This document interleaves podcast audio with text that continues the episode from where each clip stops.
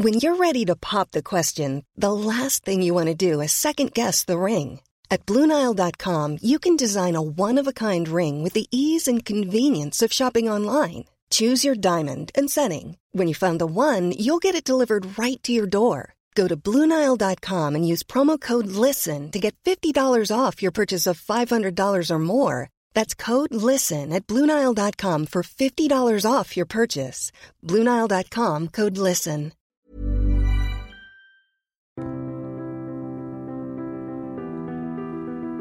Bienvenue pour une nouvelle émission de Conflit. Ravi de vous retrouver cette semaine. Nous allons de nouveau aborder un sujet géopolitique. Merci pour votre fidélité. Vous êtes de plus en plus nombreux à nous écouter.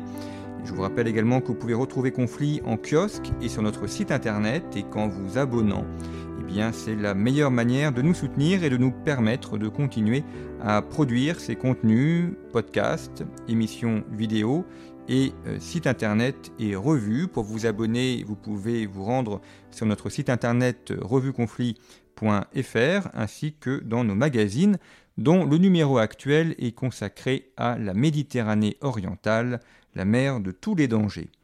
Alors nous allons aborder cette semaine un sujet qui nous intéresse particulièrement à conflit, qui est celui de l'intelligence territoriale, du développement des territoires. C'est un sujet que l'on essaye d'introduire dans la géopolitique, montrer que la géopolitique, ce n'est pas que les relations internationales, ça en fait partie bien évidemment, c'est une composante, mais ce n'est pas une composante unique.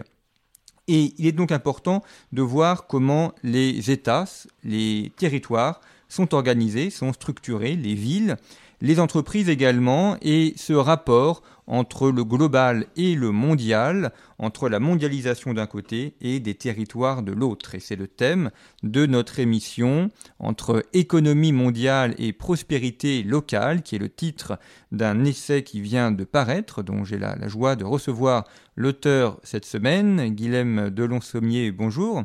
Merci d'avoir accepté l'invitation de Conflit.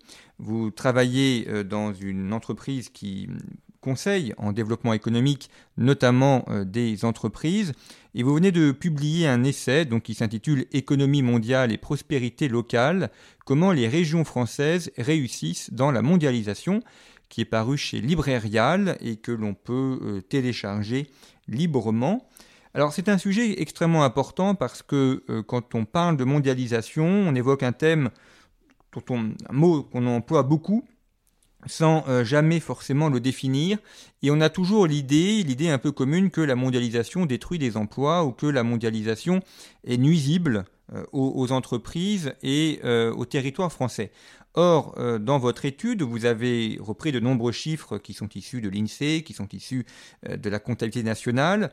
Euh, vous montrez à quel point les entreprises françaises et les territoires, et notamment les régions, bénéficient de la mondialisation. Alors, on va y revenir bien évidemment tout au long de cette émission en donnant notamment de nombreux exemples. Et votre étude est extrêmement originale parce que c'est la première partie consacrée à la France de manière générale avec euh, des données nationales. Euh, la suite de l'étude étudie plusieurs régions, notamment la région Grand Est et la région Auvergne-Rhône-Alpes, où là vous montrez euh, concrètement ces effets bénéfiques, et vous dressez aussi des portraits d'entreprises je dois dire que j'en connaissais peut-être une ou deux sur euh, la, dizaine que vous indiquez, mais des entreprises extrêmement intéressantes, parfois un peu surprenantes.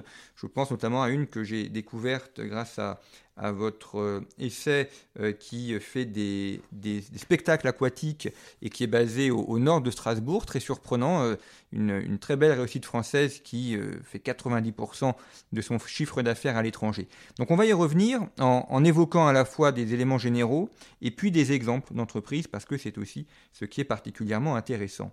Alors, premier élément, euh, Guilhem Delon-Sommier, euh, vous évoquez euh, la place du commerce extérieur pour la France. Vous dites que le commerce extérieur, enfin vous dites, vous citez évidemment des données de l'INSEE, ce n'est pas une invention, le commerce extérieur représente 60% du PIB de la France et plus de 6 millions de Français doivent un emploi au commerce extérieur. Pour dire autrement, une partie importante de la puissance française est due à son commerce, est due à ses échanges, et, s'il n'y avait pas ça, euh, la France serait moins puissante et moins riche. Oui, bonjour, merci déjà de me, recevoir pour cette, cet entretien. Euh, donc oui, l'idée de l'étude, c'était vraiment d'avoir une approche euh, davantage centrée sur les territoires, euh, plutôt qu'une approche globale qui, est, qui était à mon goût et un peu trop, trop centrée sur les grandes entreprises, les multinationales. Lorsqu'on parle de mondialisation, on évoque toujours un peu voilà, c'est, des, des, phénomènes de délocalisation, par exemple, souvent des multinationales et des métropoles également, en France, voilà, Paris. Et euh, c'est un peu dommage parce que, évidemment, la mondialisation soulève tout un tas de problématiques. Euh, il ne s'agit pas de le nier. Simplement, euh, en regardant un peu plus en profondeur, on, peut s'intéresser aux effets bénéfiques de la mondialisation dans les territoires et pour les agents économiques au, plus petit échelon. Donc, vous parliez tout à l'heure de, la, définition de la, mondialisation. Je pense qu'il n'est pas, pas, inintéressant de, repréciser un peu de quoi on parle. déjà, quand on parle de mondialisation, euh, la mondialisation n'est pas un, état de fait, c'est un processus. Euh, c'est quelque chose, euh, c'est un processus d'intensification, d'extension des échanges dans le temps et dans l'espace. C'est aussi un, processus d'intégration des économies nationales aux, économies, au marché mondial. Et c'est encore une fois un processus de libre circulation des marchandises, des, capitaux, des personnes. Euh, j'aimerais dire aussi que c'est pas euh, quelque chose de nouveau. Hein, la mondialisation, il y a eu différentes vagues de mondialisation euh, à différentes époques. Hein, à l'époque de l'Empire romain, on parlait déjà de voilà, tentatives d'unification d'empire, on parlait déjà de, phénomènes de mondialisation.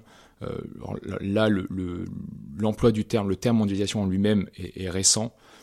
Euh, et lorsqu'on parle de mondialisation aujourd'hui, on fait référence à un phénomène qui prend ses réalités euh, à partir de la Révolution française, grosso modo, et de la, Révolution industrielle, donc au cours du XIXe siècle, euh, et, qui ensuite s'établit et qui, qui, se développe tout au long du XXe siècle.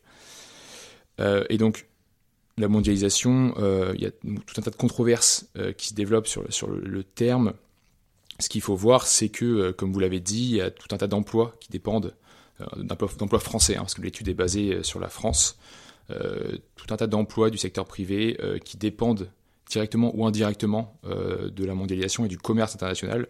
Pourquoi? Eh bien parce que donc on estimait à environ voilà, 1 sur 3 le nombre d'employés du secteur privé qui dépend en fait de façon directe ou indirecte pour son activité de l'international.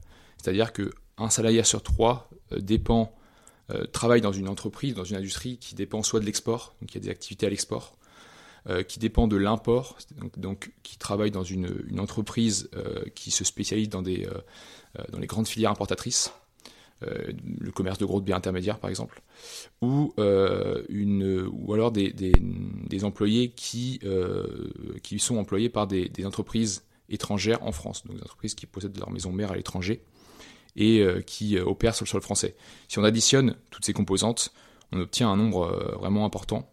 Et, je pense qu'il est nécessaire de le rappeler, hein, surtout dans la période actuelle de turbulence, que, voilà, que le, la mondialisation, c'est avant tout des gains et des, bénéfices pour l'ensemble des territoires dans nos régions. Alors ce qui est effectivement très intéressant dans votre étude, c'est que souvent quand on pense commerce international ou échanges internationaux, on, pense aux métropoles. Évidemment, euh, Paris et, l'Île-de-France, c'est la, première région européenne et donc euh, euh, elle a un statut vraiment particulier en Europe d'une part et en France d'autre part. On pense aux métropoles, on pense aux grands groupes, évidemment le CAC 40, Total, LVMH, etc.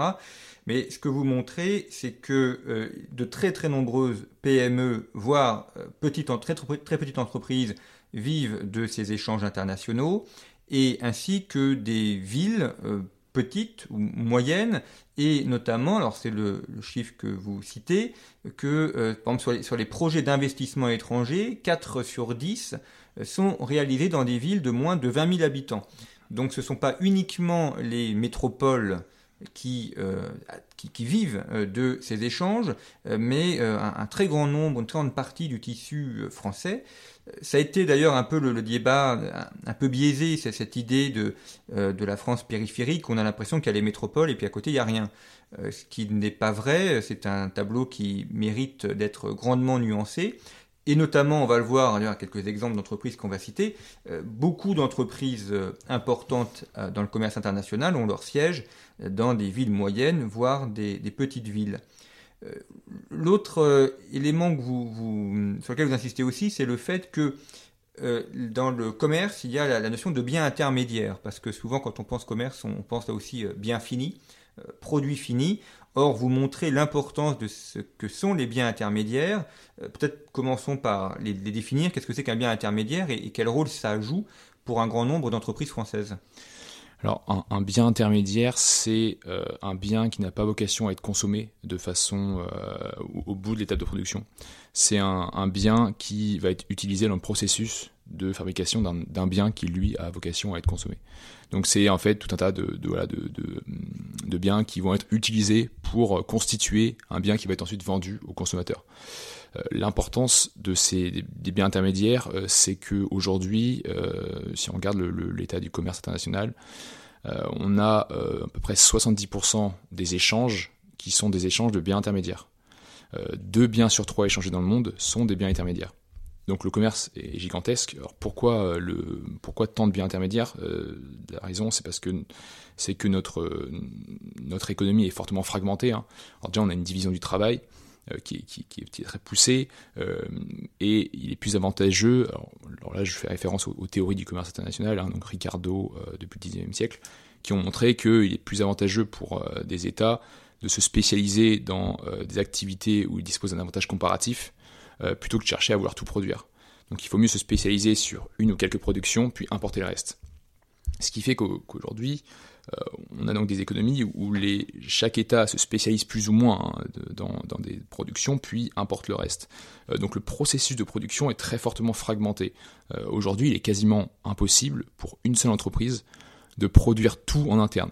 rien que par exemple un, crayon de bois, on ne peut pas le produire de façon totalement autonome. C'est-à-dire qu'on pourrait pas produire un crayon de bois juste en France. Il faut sourcer des matières un peu à droite à gauche. Euh, et donc pour revenir à l'importance du, commerce, donc de biens intermédiaires, euh, ce qu'il faut voir, c'est que euh, nos importations de biens intermédiaires conditionnent nos exportations. comme je viens de le dire. alors, voilà, si on cherche, donc, certains commentateurs voudraient, ou certaines personnes voudraient réduire nos, nos importations et exporter davantage. Hein. donc ça, c'est les théories mercantilistes. Hein. L'idée que en exportant davantage, on fait rentrer des sous et, euh, euh, donc on s'enrichit. Euh, malheureusement, ça marche pas trop comme ça parce que bah, les exportations des uns sont les importations des autres. Si j'exporte moins, quelqu'un importe moins et vice versa. déjà. Et ensuite, deuxième raison, si on importe moins, aujourd'hui, on se prive d'une partie de, certains biens intermédiaires on pénalise des entreprises qui soit n'auront plus accès à des, des, intermédiaires nécessaires pour produire des biens qui seront ensuite destinés à l'export, soit elles devront se mettre à produire des biens pour lesquels elles n'ont pas d'avantage comparatif. Autrement dit, elles vont produire des biens plus chers, euh, moins compétitifs, et au final euh, qui pénaliseront euh, notre économie.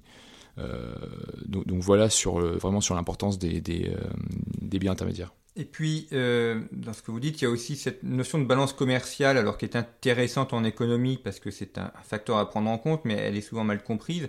Parce qu'effectivement, les gens pensent que euh, si on, vend, on s'enrichit, quand on achète, on appauvrit, parce que c'est un État qui vend et qui achète. Or, c'est pas comme ça que ça fonctionne. Euh, quand un, pays euh, exporte, importe des biens, c'est pas la France qui achète, c'est une entreprise comme Total ou comme Aquatic Show que vous nommez qui achète, qui transforme ce bien et qui le revend avec un, un, bénéfice. Et en plus des produits qui sont importés sur le territoire français paye des taxes, donc euh, ça enrichit euh, la, comptabilité nationale. Donc c'est vrai qu'on reste sur cette logique euh, de balance commerciale, qui est un outil qui, est intéressant à prendre en compte, mais qui n'est pas un absolu. Et surtout, il faut bien avoir à l'esprit que ce n'est pas parce que la France importe des produits qu'elle s'appauvrit. Elle ne les paye pas avec ses biens, sauf si, cas particulier, comme l'Algérie, qui utilise son argent national pour acheter du pétrole ou des choses ailleurs. Mais là, c'est vraiment un cas très particulier.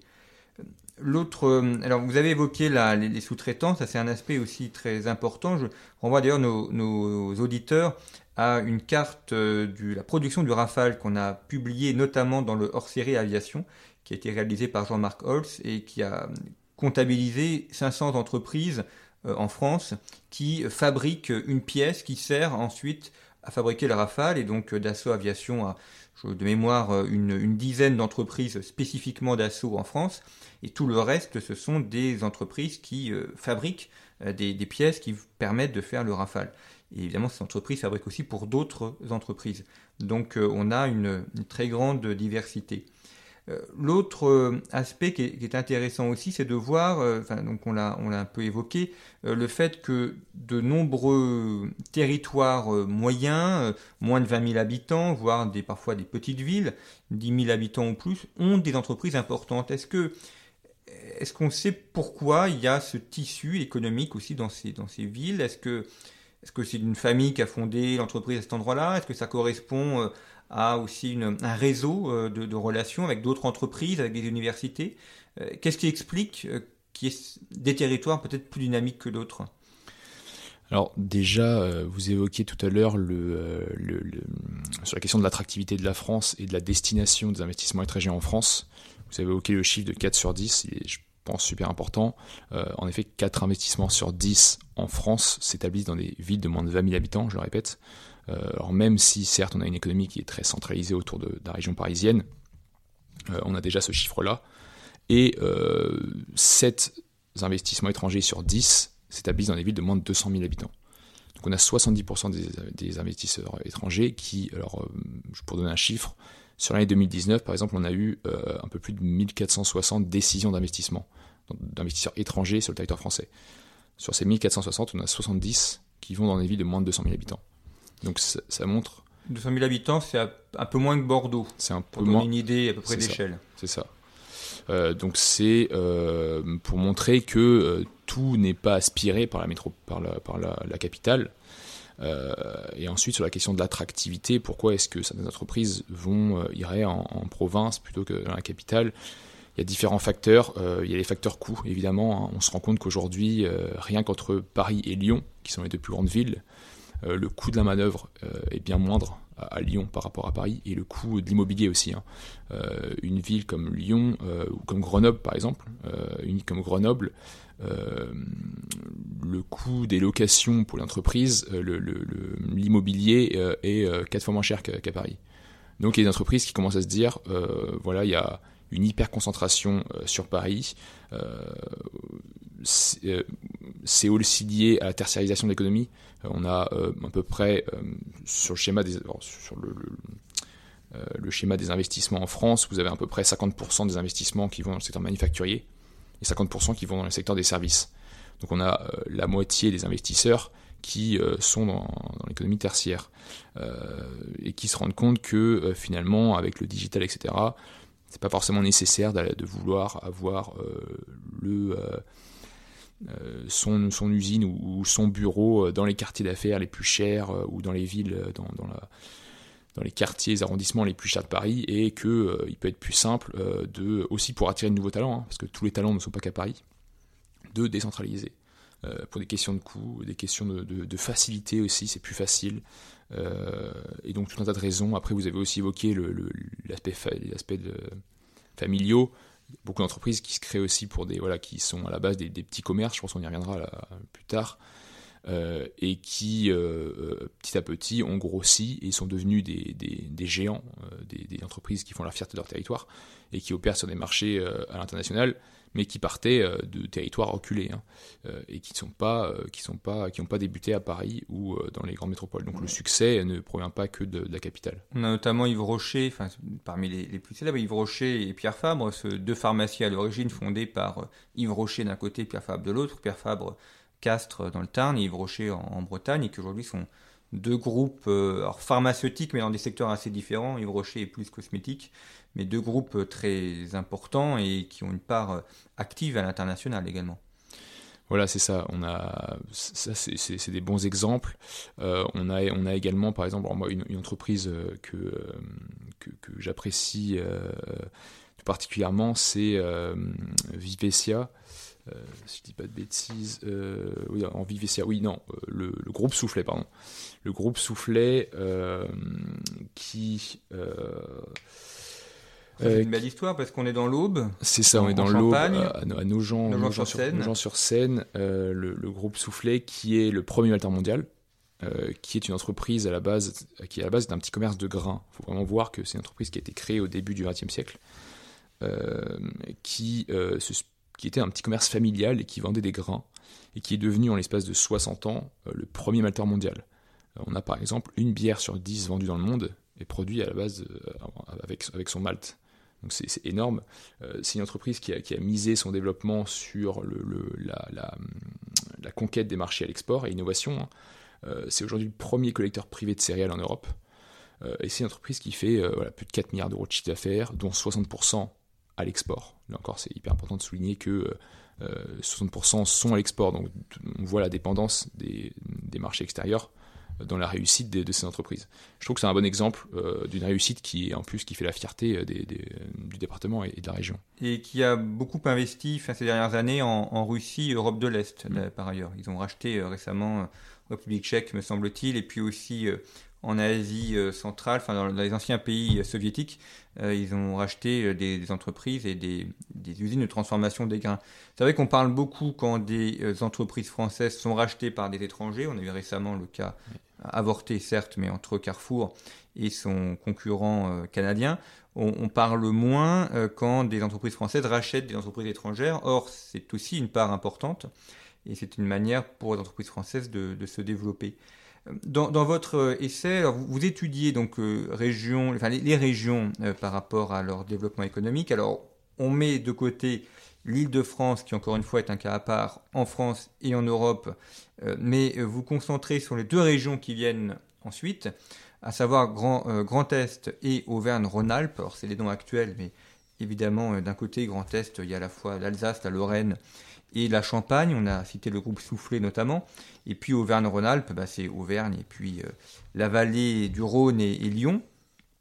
pourquoi est-ce que ces, deux pourquoi est-ce que ces deux régions sont celles qui bénéficient le plus euh, des exportations, de la mondialisation, du, commerce international euh, par rapport à d'autres? Pourquoi est-ce que ce n'est pas l'Occitanie? Pourquoi est-ce que ce n'est pas la Bretagne? Est-ce que, est qu'il y a des éléments spécifiques à ces régions, la, situation géographique, euh, l'histoire il y, a, plusieurs, il y a plusieurs raisons à cela. Alors déjà, je suis pas sûr qu'elles bénéficient moins du commerce international que d'autres régions. Simplement, elles ont misé davantage sur cet atout.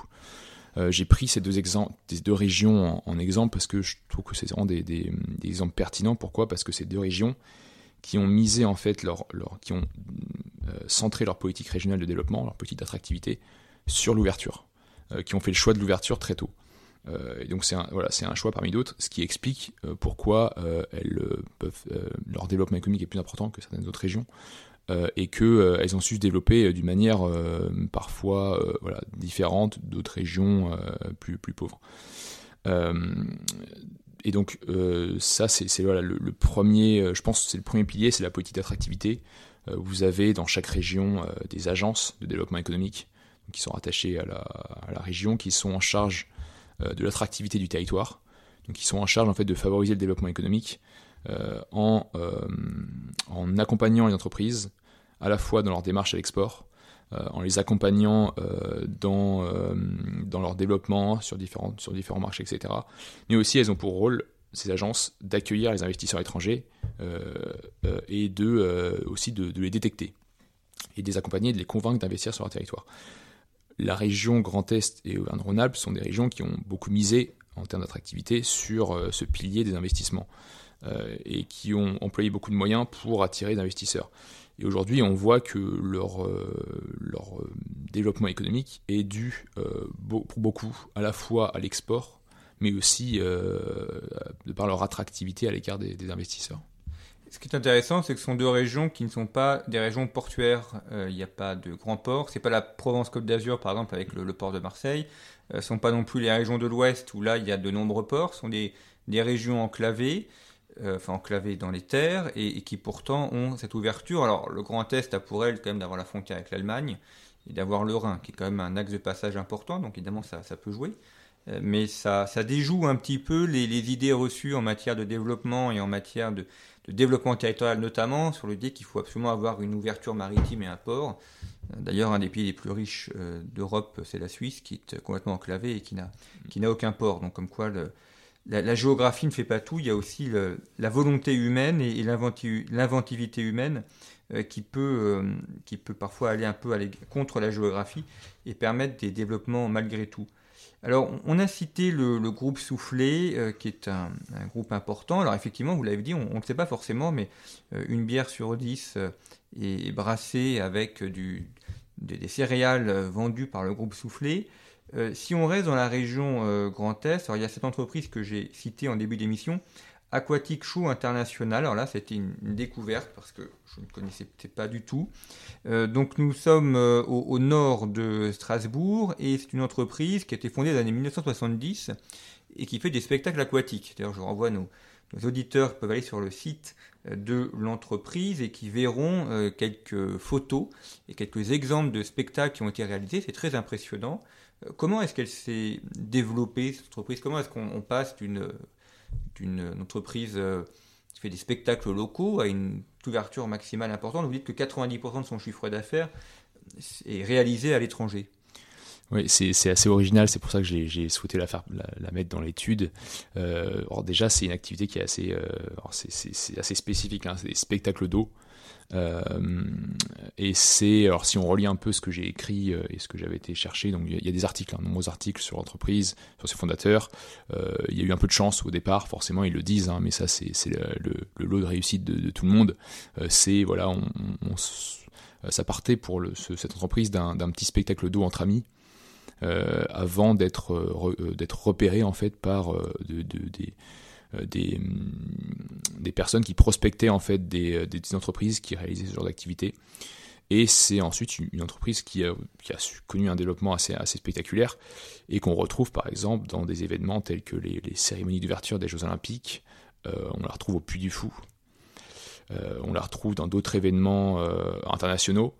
Euh, et donc c'est une entreprise, je pense, qui a misé sur une, un secteur d'activité assez très spécifique, très spécialisé, et qui s'est dit euh, je, je, vais m'ouvrir, euh, à mon avis, hein, je vais m'ouvrir sur l'international, adopter une stratégie de conquête des marchés export avant que mes concurrents fassent de même, ou avant que mes concurrents, ou avant que d'autres nouveaux entrants arrivent sur le marché. Euh, et je pense que c'était une stratégie intelligente. Euh, et, encore une fois, c'est un bon exemple de d'entreprise qui se situait euh, non pas dans la capitale, mais dans une région qui aussi lui a permis, de par sa politique d'attractivité régionale, de se développer à l'export, d'avoir des soutiens, d'avoir des interlocuteurs à qui parler, euh, parce que c'est pas pas évident euh, et euh, qui lui a permis ensuite de, de, se développer et de faire aujourd'hui oui 90% si c'est bien ça de son chiffre d'affaires à l'export ce qui est qui est colossal pour pour ce genre d'activité parce qu'une entreprise qui, qui s'ouvre à l'international ça suppose quand même plusieurs moyens à mettre en place. D'abord, il faut, il faut parler les langues locales. Bon, l'anglais devient une langue mondiale, mais enfin, quand on travaille avec des Chinois, il est peut-être bon aussi de connaître un peu la langue chinoise. Ça suppose aussi de connaître les différentes juridiques. On ne signe pas un contrat de la même manière avec les Américains qu'avec des Russes ou avec des Espagnols, de comprendre aussi euh, le contexte géopolitique, euh, donc des zones à risque, des guerres potentielles, des, des cultures locales aussi. Donc euh, il ne s'agit pas d'être bon uniquement dans son domaine, dans son secteur de production, mais il y a tout un environnement juridique, culturel, politique à prendre en compte. Est-ce que ça, les, régions apportent ce genre d'aide ou est-ce que c'est toute entreprise à, faire un petit peu comme elles peuvent pour se débrouiller avec ça? Alors oui, les, régions, donc j'évoquais tout à l'heure les agences de développement économique, qui sont vraiment en fait des entités euh, qui sont là pour accompagner l'entreprise. Pourquoi? Parce que les, régions, les États, même les États hein, l'ont compris, il faut miser sur l'attractivité euh, il faut miser sur l'attractivité de son territoire euh, dans, sa politique de, développement économique. Euh, les agences de développement économique, c'est par exemple Business France. Business France, au niveau national, hein, l'agence en charge de, la, de la promotion des investissements et de l'attractivité de la France à l'échelle internationale. On a déjà Business France qui apporte un certain nombre de, soutiens aux entreprises. Et ensuite, en fonction des régions, en fonction des agences, comme je disais, en fonction de leurs priorités, en fonction des priorités politiques locales, euh, certaines agences offrent plus ou moins de services et plus ou moins de possibilités et se font aussi plus ou moins connaître. Il y a aussi la question de la promotion, hein, parce que les agences ne sont pas forcément euh, très bien connues. Euh, et donc, tout un tas de services peuvent être offerts. Déjà, je pense que ce qui est primordial pour les entreprises, c'est, pour ce genre d'entreprise, c'est l'esprit entrepreneurial. c'est vraiment des gens qui, qui ont un esprit d'entrepreneur, qui sont débrouillards et qu'on devrait, je pense, valoriser davantage. c'est des gens qui ont sûrement eu, voilà, qui ont réussi à, se développer de façon importante très vite. mais bien sûr, ils n'ont pas été tout seuls. Hein. Alors par exemple, en France, pour la région Grand Est ou Auvergne-Rhône-Alpes, euh, les entreprises qui veulent se développer à l'international peuvent d'abord contacter justement ces agences euh, pour leur demander de l'aide. Alors euh, l'aide concrètement c'est quoi? Ça va être des, soutiens pour déjà prendre la prise de contact. pour prendre des contacts, je sais pas, je, veux investir aux États-Unis, il faut que je connaisse un minimum mon écosystème. Donc on va avoir des correspondants dans l'agence, au sein de l'agence Grand Est, qui vont être en liaison avec leurs homologues des agences, euh, des, agences euh, des États euh, fédérés américains. Donc, déjà la, question du réseau, c'est super important, hein. on ne peut pas s'engager, et vous évoquez la question des langues, on ne peut pas s'engager comme ça sans maîtriser un minimum les spécificités linguistiques, etc. Et ensuite, il va y avoir d'autres soutiens, par exemple la recherche de sites. Alors ça, ça va être plutôt sur le marché de destination, c'est-à-dire que euh, pour investir aux États-Unis, si je veux investir par exemple à, New York, ou je dis n'importe quoi, ou, dans tout autre État, souvent il y aura des, des, mécanismes qui seront mis en place, des dispositifs d'aide pour trouver des locaux, pour trouver faire du recrutement, pour être mis en relation avec des universités, des partenaires, euh, des incubateurs aussi, c'est super important, des incubateurs, euh, des, accélérateurs, des, pôles de compétitivité. Il y a tout un écosystème, euh, mais c'est voilà, c'est vraiment après, encore une fois, ça dépend un peu des régions, mais pour la région Grand Est par exemple et ou en Alpes, elles ont des dispositifs déjà d'accompagnement pour ce qui est études de marché. C'est-à-dire qu'elles peuvent déjà accompagner une entreprise dans l'identification des, euh, des, localisations optimales, faire une étude de localisation comparative euh, pour dire voilà là en fonction de tel secteur d'activité c'est mieux d'investir sur tel territoire parce qu'il y, a, y a tel cluster d'entreprise par exemple, il y a tel client qui se trouve là. donc voilà, le, panel de services est, vaste et dépend encore une fois de, la politique, des politiques adoptées de façon locale par ces agences régionales et nationales. Alors je, cite des données que vous mettez dans votre, dans votre ouvrage. Euh, donc sur l'année 2019, 30 000 nouvelles entreprises se sont engagées à l'international et euh, parmi elles, 90% ont moins de 20 salariés. Donc ça pas en brèche l'idée selon laquelle euh, seuls les grands groupes s'ouvrent à l'international et notamment, donc l'autre donnée que vous mettez dans votre ouvrage, 8 entreprises exportatrices sur 10 sont des entreprises de moins de 20 salariés. Euh, et, donc seuls 3% des exportateurs ont 250 salariés ou plus. Donc euh, on le voit à travers ces données, euh, ce n'est pas réservé qu'aux grands groupes, ce qui est à la fois très bien pour le tissu économique français et ça montre que des petites entreprises peuvent être extrêmement agiles, ce qui veut dire aussi que dans le cadre d'une guerre économique, dans le cadre de déstabilisation, elles n'auront pas non plus forcément les moyens d'y faire face. Euh, donc ces entreprises-là, qui sont petites, elles n'ont pas forcément les moyens d'avoir un avocat qui les conseille, d'avoir euh, euh, des gens en intelligence économique qui les aident aussi. Donc c'est à la fois très bien, et en même temps ça peut être aussi une faiblesse en matière de tout ce qui n'est pas directement entrepreneurial, mais tout ce qui est là côté nécessaire à l'exportation.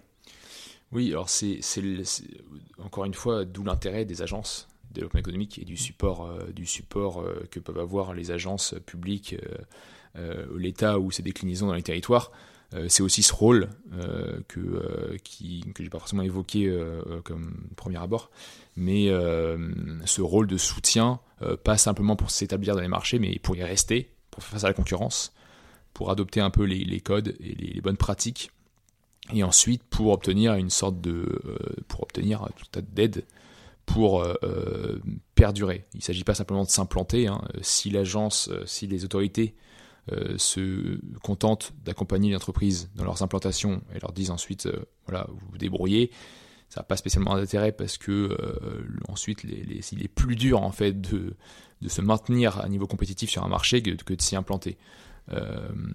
et, donc, là encore, on fait face à tout un tas de, problématiques comme vous l'avez dit, de guerre économique. si on regarde les dispositifs mis en place aux États-Unis par, les, autorités publiques pour soutenir leurs entreprises, on remarque qu'elles font ça depuis très longtemps. alors nous en France on le fait, voilà, donc comme je dis avec la région Auvergne-Rhône-Alpes Grand Est, Île-de-France évidemment, hein, mais c'est pas encore très très ça avance, hein, mais c'est pas encore au niveau des, voilà, des Américains. chaque État aux États-Unis est doté de son agence et euh, accompagne ces entreprises et leur fournit tout un tas de services, comme vous l'avez dit, avocats en cas de, en cas de situation, et ensuite euh, éventuellement des, euh, du soutien plus diplomatique en cas, en cas de, situation un peu compliquée. Hein. Alors ça va pas forcément jusqu'à ça va pas forcément besoin d'aller jusqu'à cette échelle-là. ça peut aller, ça peut être de, du, soutien pour identifier des menaces sur un territoire, des menaces, des risques de euh, d'espionnage, de, de, vol d'informations. Hein. Évidemment, c'est des, des, problématiques pour lesquelles les petites entreprises ne sont pas euh, forcément euh, toutes conscientes, elles n'ont pas forcément les mêmes moyens, hein, que, n'ont pas forcément un, service des, un service dédié à la protection d'informations, ou un service intelligence économique, comme les grands groupes l'ont. Euh, donc donc c'est super important de, mentionner ça. Et pour revenir à ce que vous disiez au début, euh, on a 9 entreprises sur 10, euh, donc sur 30 000 entreprises, donc qui 30 000 nouvelles entreprises qui s'étaient engagées à l'export en, 2019. 9 sur 10, c'était une entreprise de moins de 20 salariés. Alors ce qui est normal entre guillemets aussi parce qu'on a en proportion beaucoup plus de petites entreprises que de grosses. Hein. donc, mais, mais c'est très intéressant de souligner parce que ça montre que c'est pas uniquement les grosses, qui, les multinationales qui exportent, c'est énormément de petites entreprises et que si demain on réduit, euh, on réduit l'ouverture, notre ouverture, euh, on impacte directement en fait les petites entreprises qui elles n'ont pas forcément les moyens de se relever, euh, qui elles créent du dynamisme et qui n'ont pas les, qui ne sont pas impactées de la même manière lorsqu'on établit des barrières à l'échange, qui ne sont pas impactées de la même manière que les firmes multinationales qui, elles, peuvent avoir le support de l'État, euh, qui peuvent être par des questions de connivence, et qui, elles, peuvent s'en remettre euh, bien plus facilement euh, que des, petites structures. C'est vrai qu'on oublie souvent que les, barrières douanières pénalisent en priorité d'abord les petites entreprises avant les grandes qui ont les, moyens autres de, les contourner. Alors, dernier exemple, entreprise très intéressante parce qu'elle est présente avec des filiales à Boston, à, Shanghai et à Singapour, et le siège euh, est situé à Mourjou, euh, dans le Cantal. Donc c'est l'entreprise Interlab euh, qui fabrique du matériel destiné à la microbiologie. Et, là, on a effectivement une petite commune dans le Cantal avec cette entreprise qui est extrêmement spécialisée et qui est reconnue partout dans le monde, États-Unis, Chine, Singapour également. Oui, ça, aussi, c'était une entreprise qui, me tenait à, cœur parce que je, enfin, c'est encore une fois, une entreprise qui fait la fierté de, sa commune. Un Mourjou, on est sur vraiment un, petit village euh, qui fait la fierté de son département. Le Cantal, qui n'est pas euh, un département euh, des, plus ouverts ou des, un département qui tire forcément les, meilleurs bénéfices de la, mondialisation en termes d'ouverture.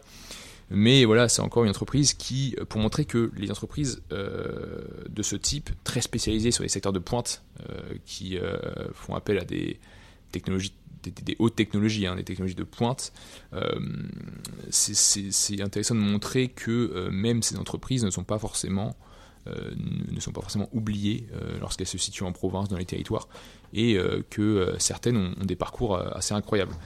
pour le cas d'Interlab, c'est une entreprise qui a été créée dans les années 1970 par un, groupe d'amis, hein, si ma mémoire est bonne, et donc qui, fabrique du, matériel destiné à la microbiologie, comme vous le disiez, euh, qui réalise aujourd'hui euh, plus de 80% de son chiffre d'affaires à l'export, présent dans une centaine de pays et qui dispose d'une quinzaine de, brevets à, son actif, euh, qui a été récompensé aussi par de nombreux prix, des, trophées, et qui s'est implanté à Shanghai, Boston, Singapour, etc. Encore une fois, c'est des entreprises qu'il faut valoriser qu'on valorise pas forcément au niveau national, mais qui sont valorisés dans les territoires. Hein. Lorsqu'une entreprise comme ça, euh, je pense que tout le monde la connaît, euh, que tout le monde doit la connaître à Montjour. En tout cas, c'est ce qui sortait un peu des, interviews et des, témoignages sur Internet et sur les articles que j'ai pu consulter. Euh, c'est des entreprises qui sont un peu trop mises sous le tapis à l'échelle plus macro. Parce que dès qu'on passe à une échelle plus globale, tout de suite on pense aux multinationales et tout de suite on tombe sur un débat euh, avec des, a priori et, beaucoup de, péjoratifs.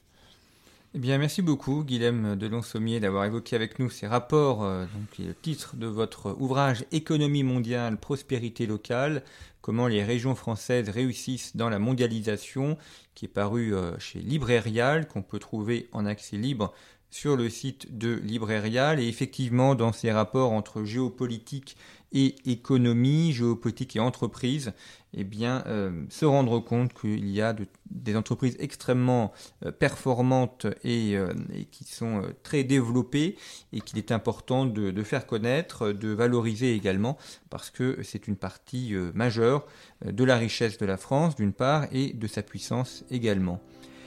Merci, beaucoup. pour euh, votre euh, fidélité et je vous retrouve donc la semaine prochaine pour une autre émission de géopolitique. À très bientôt.